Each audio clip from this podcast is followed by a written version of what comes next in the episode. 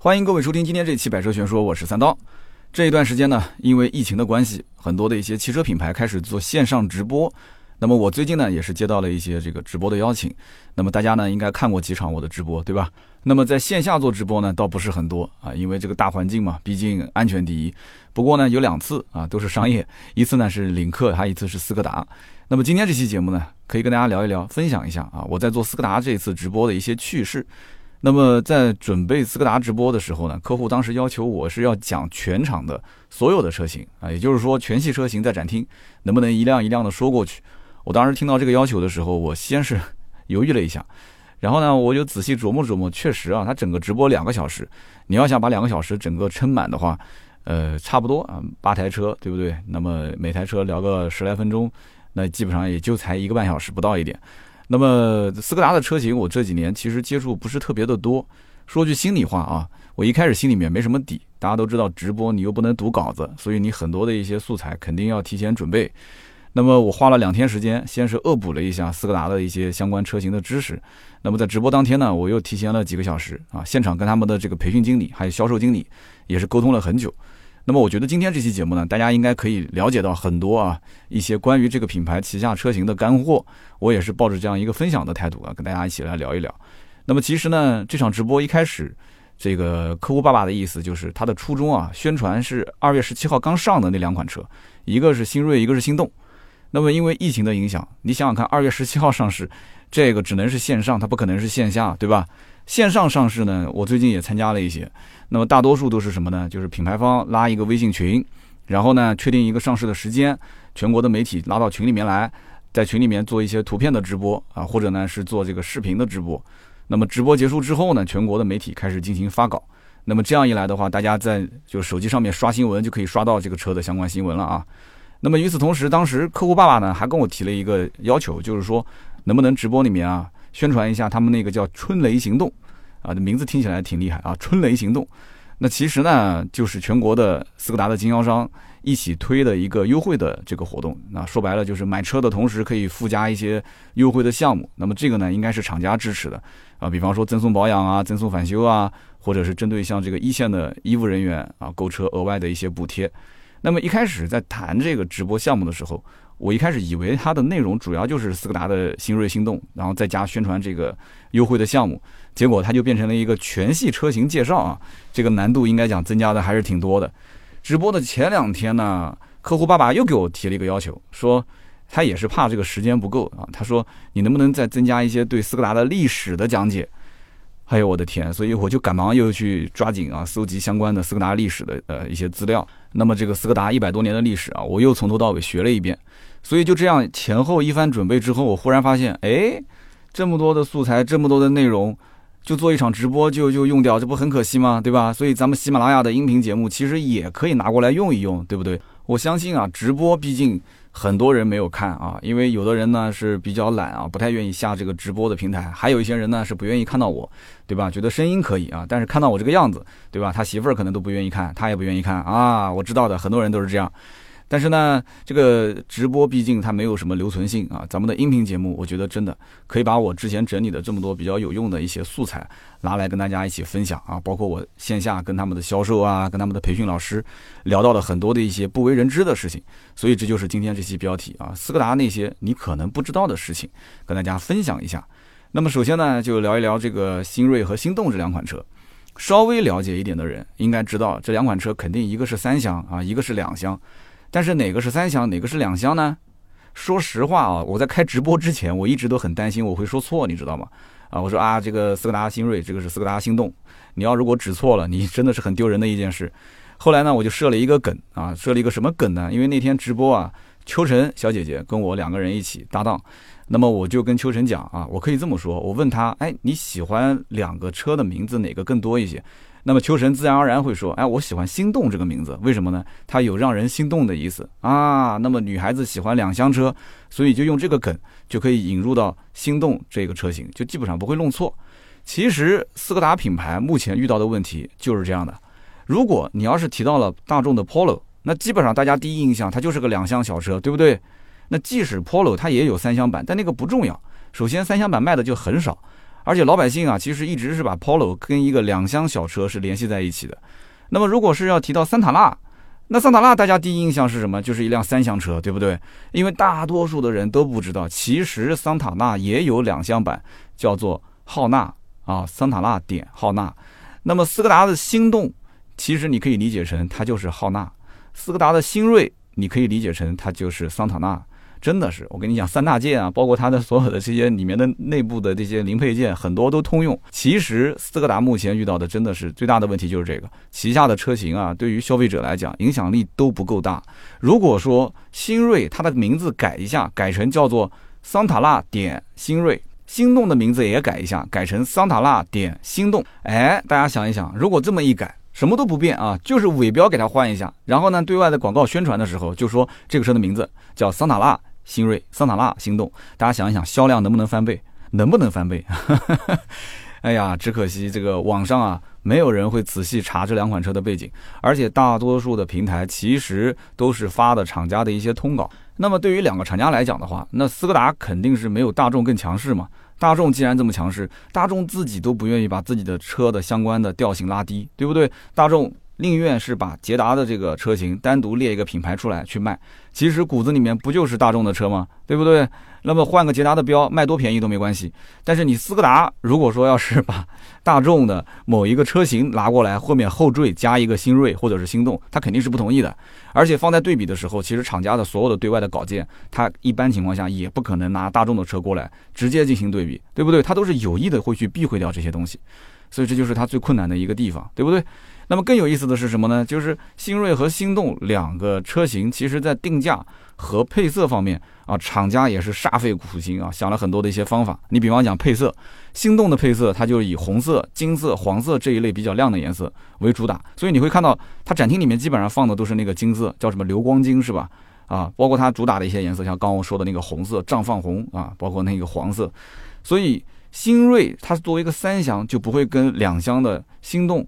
啊，走一个路数，它走的就是白色为主、灰色为主、蓝色为主，都是一些相对来讲比较朴素的颜色。而且有的颜色呢，它们互相之间是不串的啊。你比方说，我刚刚讲的这个颜色，它有的就是不串。红色你只能在两厢车上看到，你三厢车看不到红色，对不对？那么在售价方面，心动的售价它起售会比较高，八万一千四，它的顶配价格也比较高，十一万一千四。哎，但是这个新锐三厢车。它的起售价格调的就比较低一些，七万八千四是七开头啊，所以这样一来的话，很多人第一感觉就是，哎，这个新锐好像是更便宜一些，对吧？心动可能就是定价更高一些。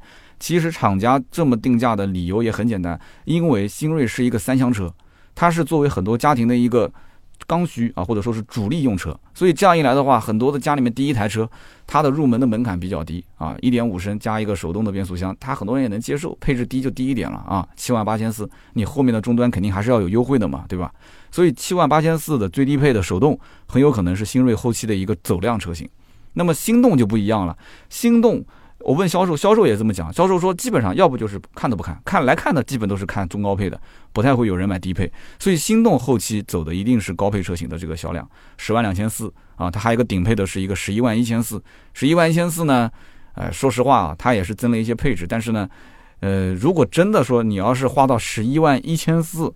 我们就不谈后期的折扣啊，就按照这个预算，你说去看一个这个两厢小车，那基本上还是要有一些这种个性化的需求。也就是说，心动主打的是那种预算比较充足啊，然后呢就确实看上眼了，就喜欢这个车，也也不想看其他的一些车型，也不想看其他的一些品牌了。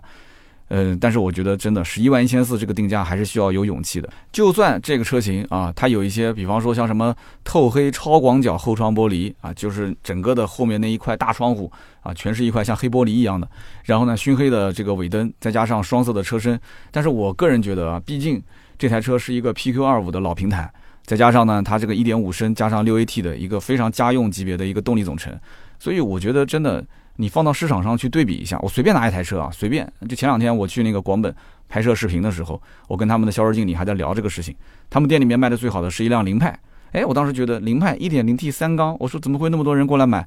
他说很简单啊，优惠幅度大，十一万九千八畅销版本啊，豪华版优惠个两万来块钱，九万多块钱买一辆三厢这么大的车，对不对？所以很多人心里很清楚，对吧？我花了十万块钱左右落地，完了之后空间配置动力。甚至品牌各个方面，你说是不是满足了那种家用车、家用第一辆车的老百姓的一些需求？所以把它拿过来进行对比的话，我感觉真的就是吊打，真的有点吊打啊。然后再聊一聊像斯柯达柯迪亚克还有柯迪亚克 GT 这两个车，这两台车子呢，我曾经都拿到手上开过半个多月。那么这两台车其实从动力啊、空间啊各个方面都没有任何问题，但是问题在于这两台车本身定的就是在二十多万的区间购买的这种用户，对不对？那么很多人，你想预算都已经二十多万了，他要买一辆 SUV，他首先考虑的是什么？肯定是市面上那些品牌力更强一些、销量更大一些的这些车。所以他放眼望去，基本上都是大众、丰田、本田。那么这几个牌子下面的这些 SUV 车型，基本上都不好惹，哪个好惹？没有一个好惹，对吧？那这里面还有很多客户呢，他可能是本品牌原先啊开的还不错，然后呢又回到原来的店里面做什么呢？做本品牌的增购啊，或者是换购。所以这就让斯柯达很头疼，因为斯柯达它基盘客户就比较少，它没有对手那么多，因此它只能是靠什么？它靠是单次购买的用户，就是之前没有了解过斯柯达，哎，最近看了这个斯柯达的柯迪亚克，柯迪亚克 GT 还不错，然后过来看一看，它是需要有一个比较长的思考的周期，它不像你像以前啊，我如果开的是本田或者我开的是大众，哎，我觉得还不错，对吧？虽然网上也有人讲说什么本田机油增多，那我的车没有机油增多啊。哎，网上有人讲这个大众的发动机烧机油，那我开这么多年发动机没烧机油啊。所以它有本品牌置换或者是增购的。那么单靠这种首次购买用户，考虑的周期很长，而且流失率很高。那么因此呢，它撑不起。所以因此必须它怎么操作呢？它要拉开跟竞争对手的价格差距。那你要用价格来打对手的话，这就是最后最后没有办法的办法。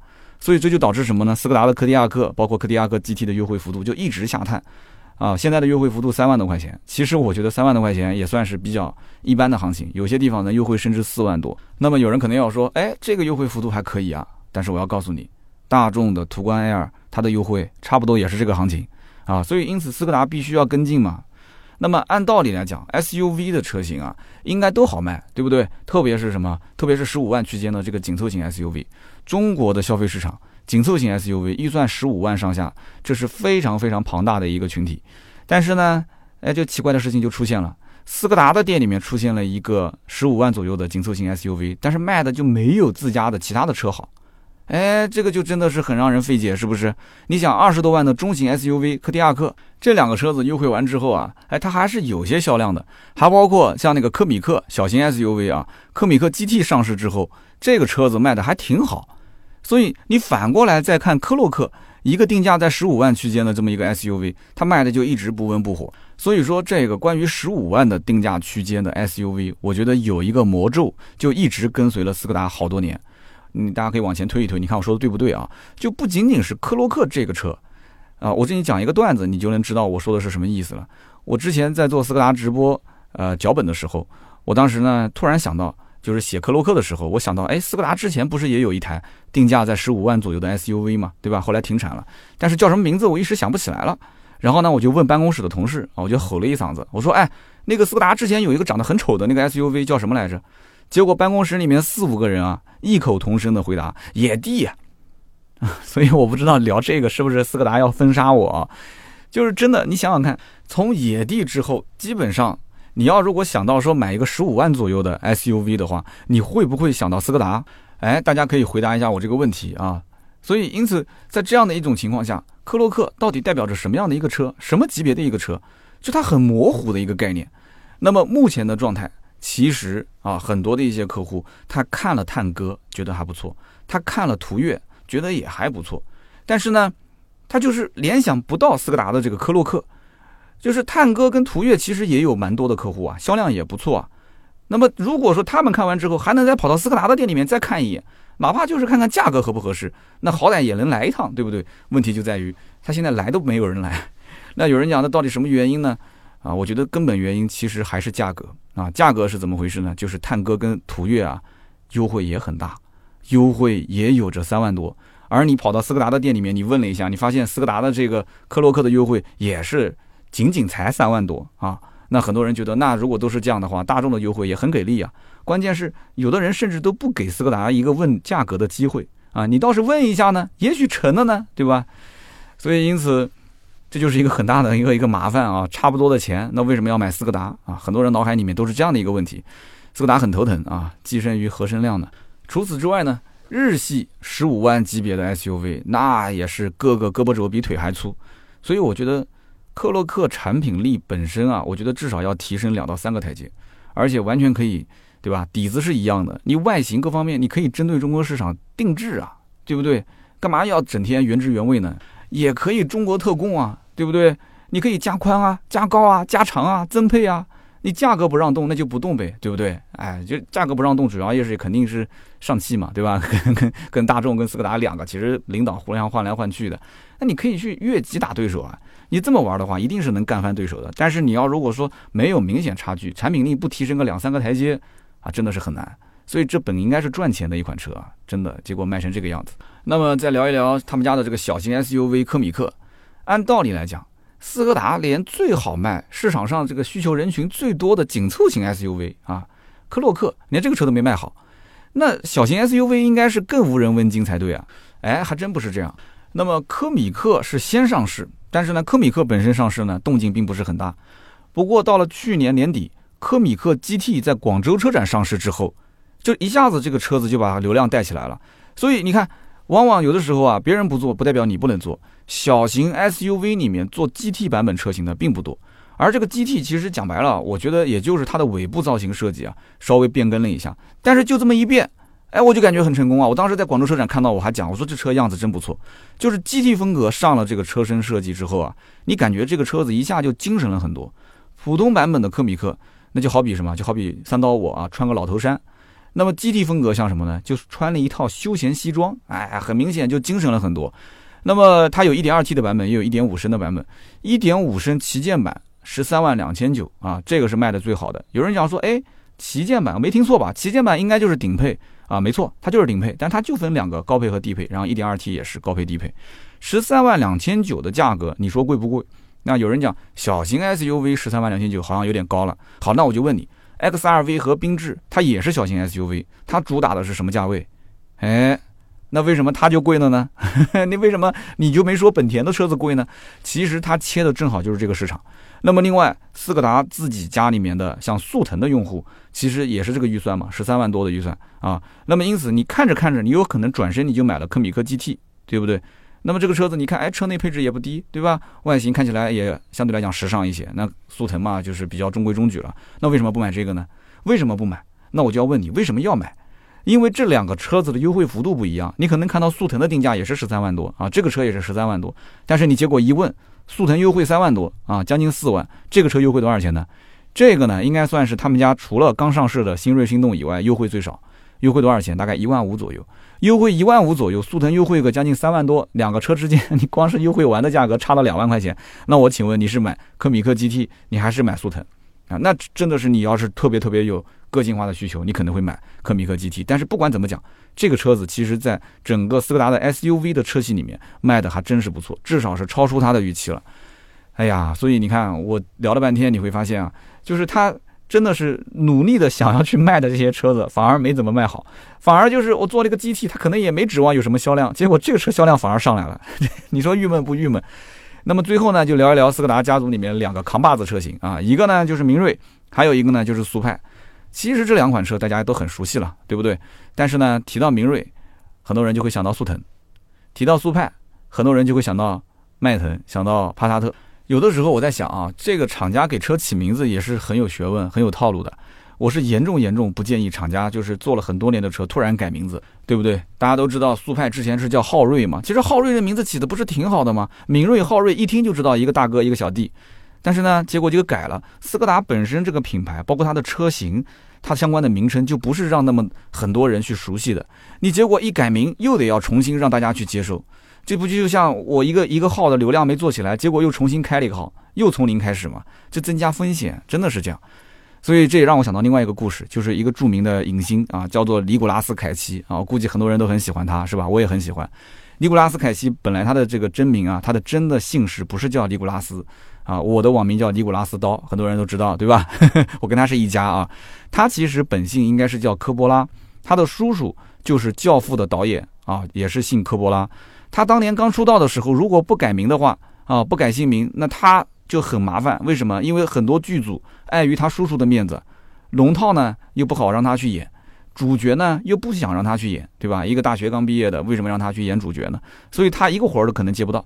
那因此他就改名啊，隐姓埋名，从尼古拉斯凯奇开始做起。哎，结果慢慢慢慢不也成名了吗？啊，但我相信背后肯定也有他叔叔的帮忙，就是慢慢慢慢有点名气之后啊，肯定是有叔叔帮忙嘛。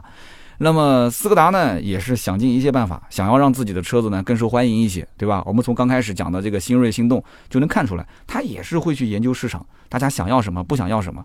但是呢，斯柯达啊，他就像一个钢铁直男，哎，你想要什么，他知道，但是呢，他表达的方式就不一样，对不对？就比方说，你说，哎呀，我肚子有点疼，他说你多喝热水，哎呀，我有点不舒服啊，早点睡觉。所以就是这么回答，就很麻烦，你知道吗？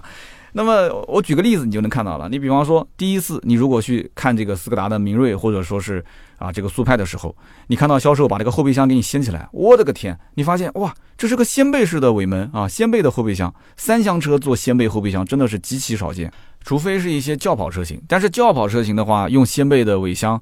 那你是不是四个车门也得要做无框玻璃呢？那这样一来，这个车的价格那就上了天了，是吧？所以呢，很多人可能第一次看到这个后备箱，他会觉得还不错，哎，挺惊讶的。但是就因为一个后备箱，你就让让一个人马上就决定买车吗？那肯定不是呀，对不对？所以销售可能会给你透露第二个小秘密啊，也是你之前呃不来了解你不知道的。你比方说，他会跟你讲，他说，哎，你知道吗？我们家的车啊，比速腾要宽哎。那这说的就是他们家的明锐，对吧？而且他会跟你讲，我们家的这个速派也比帕萨特和迈腾更宽，你信吗？你说我不信，那这车子都一个平台，怎么会更宽呢？结果一查数据，还真的是这样。明锐比速腾要宽十四毫米啊，速派比帕萨特和迈腾要宽到二十九到三十三毫米啊，这也是不短了。你别认为就两三公分啊，你车宽宽一点的话，你整个车内的横向空间确实是有很大的差别。所以我就会有了前面的那个感慨，我觉得他就像一个钢铁直男。如果说这些东西都算是亮点的话，那你是不是藏的有点太深了？难道说每一个客户啊，一个一个到店里面，然后销售再跟他一个一个去介绍？那要如果不来店的人，你在网上你去查，你能查出这些东西吗？啊，所以我就不禁感慨啊，这些东西真的是，即使我告诉你，你坐到车子里面，你也不一定有非常明显的感知，所以非常非常的吃亏。你说是不是？你刚刚我在讲这个速腾、速派、明锐，包括迈腾、帕萨特的时候，我刚刚差一点还说错了，我又重新倒过来录了一下。所以你看，速腾跟速派才应该是一家啊，两个名字多顺啊，对不对？所以你明锐、昊锐明明是一家，哎，这名字起的真的，我真不知道他们是怎么想的。所以你看，客户每一个到店里面的人，还得要经过深度的思考啊，深度的体验，他才能了解到说，哦，原来斯柯达的这个明锐啊，这个这个速派啊。啊，在这方面还是下了血本的，但是我要的东西你没给我啊！你比方说，你能不能把配置给我怼上去啊？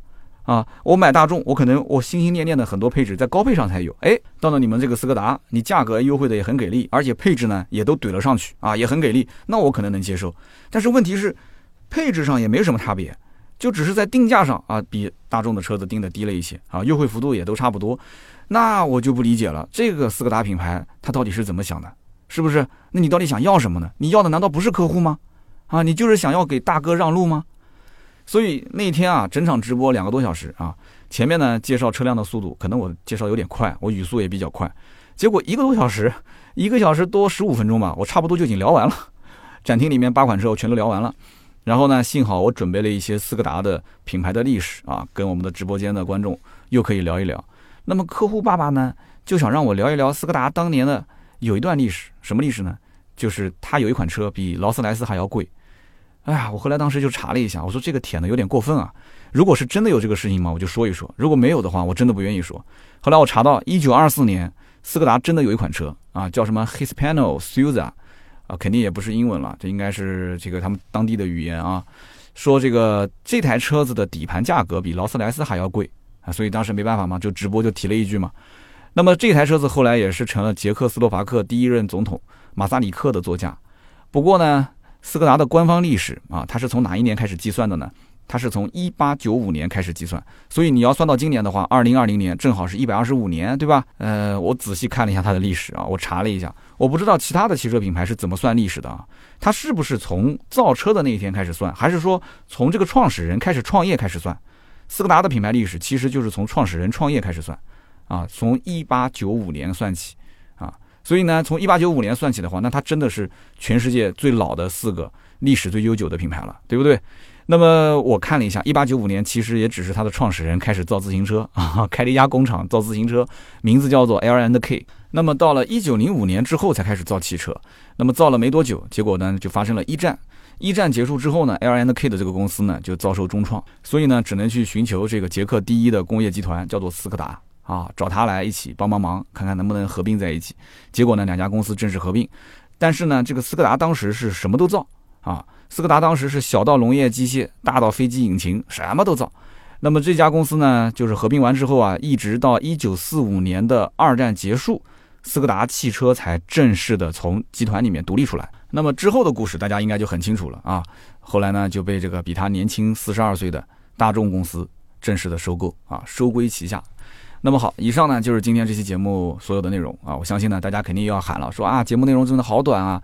虽然节目内容有点短。但是我们是不是把斯柯达的车系啊，各个车型全部都说了一遍啊？而且也说出了我的一些观点，跟大家进行分享啊。很多也都是销售提供给我的一些干货的东西。我希望呢，哎，大家也多多在我们的节目下方可以去留留言、评评论啊。留言评论是对我最大的支持。今天这期节目呢，应该讲聊的这个方式方法啊，可能是因为前面人物传记聊多了，这个聊到最后，我发现这个聊车的内容，结果跟聊传记的感觉差不多。我不知道大家喜不喜欢这样的一些风格。那么在前面我也提到了，最近一段时间我去广汽本田也拍了一个国民车顾问的小视频。那么改天呢，也有机会跟大家可以分享一下我的感受啊，跟他们店的销售经理、培训经理也是聊了很多。其实我发现一家店里面真正了解自己产品的人就这两个啊，一个就是销售经理，那么还有一个呢就是他们家店里面的这个培训经理。就往往呢，你跟他们聊一聊，你可以收获很多啊，从销售政策、市场行情啊，家里面的库存，哪个车好卖，哪个车不好卖，为什么好卖，为什么不好卖。那么甚至那天我在展厅还遇到了几个客户。啊，一个老爷子给他儿子买车，儿子刚工作啊，就跟他聊了一会儿，那也是有很多的收获。那改天有机会呢，我节目里面跟大家好好的说一说。那么人物传记我也没忘啊，之前我也提到了说韩寒啊，很多人说聊一聊聊聊韩寒，还有就恩罗马斯克啊，很多人讲说啊，赶紧聊啊，这热点人物啊，再不聊的话就凉了。呃，不要着急，慢慢来啊。我们提前也给大家透露一下啊，我最近呢这个抖音账号三刀砍车，砍就是砍大山的砍啊，三刀砍车。之前发布的内容呢，都是一些直播的教学啊，教大家怎么直播卖车。后面呢会有一些比较大的变化啊。当然了，大家也很清楚，我这个呢只是试个水，后期肯定是有我一个固定的方向。那么最近方向也定了，然后我们设备也都差不多陆续到位了。那么下周最迟下下周呢，我们这边的视频陆陆续续啊录制完之后就开始上线，希望大家呢可以强势关注一波。那么你现在关注我，可能内容不太感兴趣啊，因为都是一些教可能我们销售同行这个直播卖车的内容。但是你放心。关注这个账号一定不会让你失望啊！关注不迷路，对吧？抖音账号三刀砍车，那么有机会我们再在抖音上聊呗啊！那么接下来呢，就是关于上期节目的留言互动啊。每期节目的留言区我们会抽取三位，赠送价值一百六十八元的芥末绿燃油添加剂一瓶。上一期节目呢，呃，我呼吁了一下，我说。大家呢，能不能多给我留留言？人物传记呢？我觉得大家还是蛮喜欢的。但是为什么评论区的这个留言那么少？是不是宝宝们不爱我了呢？对吧？是不是这个大家听得太入神了，忘了呢？哇塞！结果上一期节目留言量啊，已经快破千了吧？啊，我今天看已经九百多条了啊，非常感谢，很给力，谢谢谢谢兄弟们，能不能保持一下？哪怕你留言区就发一个月已读朕已知退下都可以，行不行？啊，这个只要不要人身攻击，我觉得你其实你发什么我都能接受啊。那么上期节目呢，我也看到很多非常有意思的留言啊，比方说有一个哥们儿，他叫人保最有原则的查勘员啊，这个名字我觉得就应该给他一瓶芥末绿是吧。你如果真的是人保最有原则的，你坚持原则的话，我觉得你值得获得啊这样的一份礼品。他说我听完了三刀哥啊你分享的这四期关于理想的奋斗史，那么我突然也想到我也要逆袭啊。目前呢，我是在某财险公司做车辆的查勘员。那么听了三刀的节目之后，我也了解了很多的这个车辆相关的知识，对于我的工作帮助是挺大的。我平时出去查勘的话，我在路上都会听三刀的节目，一直都是默默的支持三刀加油啊！也祝节目越做越好，期待视频节目早日回归。其实我看到了这条留言，我也是心里面蛮感动的，因为上期节目我也提到了关于视频回归的这件事情。对于我本人来讲啊，我去年其实一直有一个想法，就是把百车全说和三刀的这个 IP 之间啊，能不能剥离开。所以这就是导致我去年为什么一整年基本都没出镜啊！我希望让我们的海洋啊，让我们的子文啊多多上镜，对吧？后来秋晨也来了嘛，但是呢，我发现其实并不是很成功啊，就是大家还是想看三刀来演。虽然说我这个糟老头子长得也不是特别帅，对吧？然后我的演技也不是特别的好，但是呢，我出镜可能更多的人会看说，哎，三刀啊，你一个这个闷骚男啊，这个表演的样子比较好玩，可能是找个乐子。另外一方面呢，就是去年一整年可以讲，啊，脚本都是由陈子文来写。那么子文同学他在表演方面确实能力很强，啊，但是在汽车的这个专业各方面呢，还略微的欠缺一些，因为他毕竟没有在汽车行业待过很长时间，他也不是啊所谓的资深车迷。所以，因此呢，今年的所有的脚本啊，我自己写，那么出演也是我自己演。我唯一就是担心时间方面够不够，但是今天到这个时间点，目前运转下来应该说还不错啊。我们团队今年呢又新增了几名新的小伙伴啊，应该讲还是蛮给力的。所以呢，我对自己今年的整个工作啊也是有一定的规划，而且也是挺有信心的。那么更希望大家多多支持我们的视频节目。那么在此呢，我仅代表我们团队啊，向各位客官老爷啊提前说一声谢谢，好吧？看到我们的视频呢，别忘了点个赞、留个言啊，这是对我最大的支持。那我们再看看下一条留言。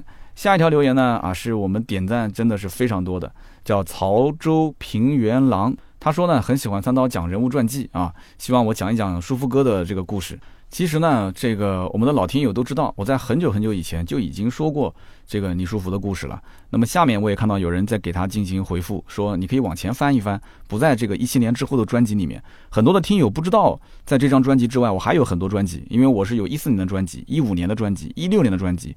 后来到一七年之后，我才把所有的节目统一到这样的一张专辑里面啊，就直接列名叫《百车全说》，其他的几张专辑都叫《百车全说二零一四》《百车全说二零一五》《百车全说二零一六》。那么原因也是在于每一年新开一张专辑，我的流量又得从零开始计算，所以对于我来讲很吃亏。而且很多的老听友，我只要一开新专辑，他没有订阅、没有关注的话，我更新他都没有提醒。所以以前前几年我真的是吃了非常大的亏。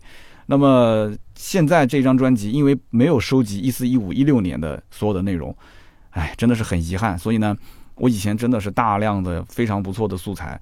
那么现在很多的一些听友其实都不是很清楚，都不知道，他没有点开我的头像，然后在我的所有专辑里面进行寻找啊，只是在二零一七年的专辑里面，就是现在这张专辑里面从头到尾啊听了一遍，可能以为就是三刀的节目都听完了。所以呢，也是感谢我们的老听友啊，提醒他啊去找一找之前的专辑。呃，以后呢，我也是希望把我的这些音频节目的内容，适当的可以截取一部分精彩的部分，可以变成视频。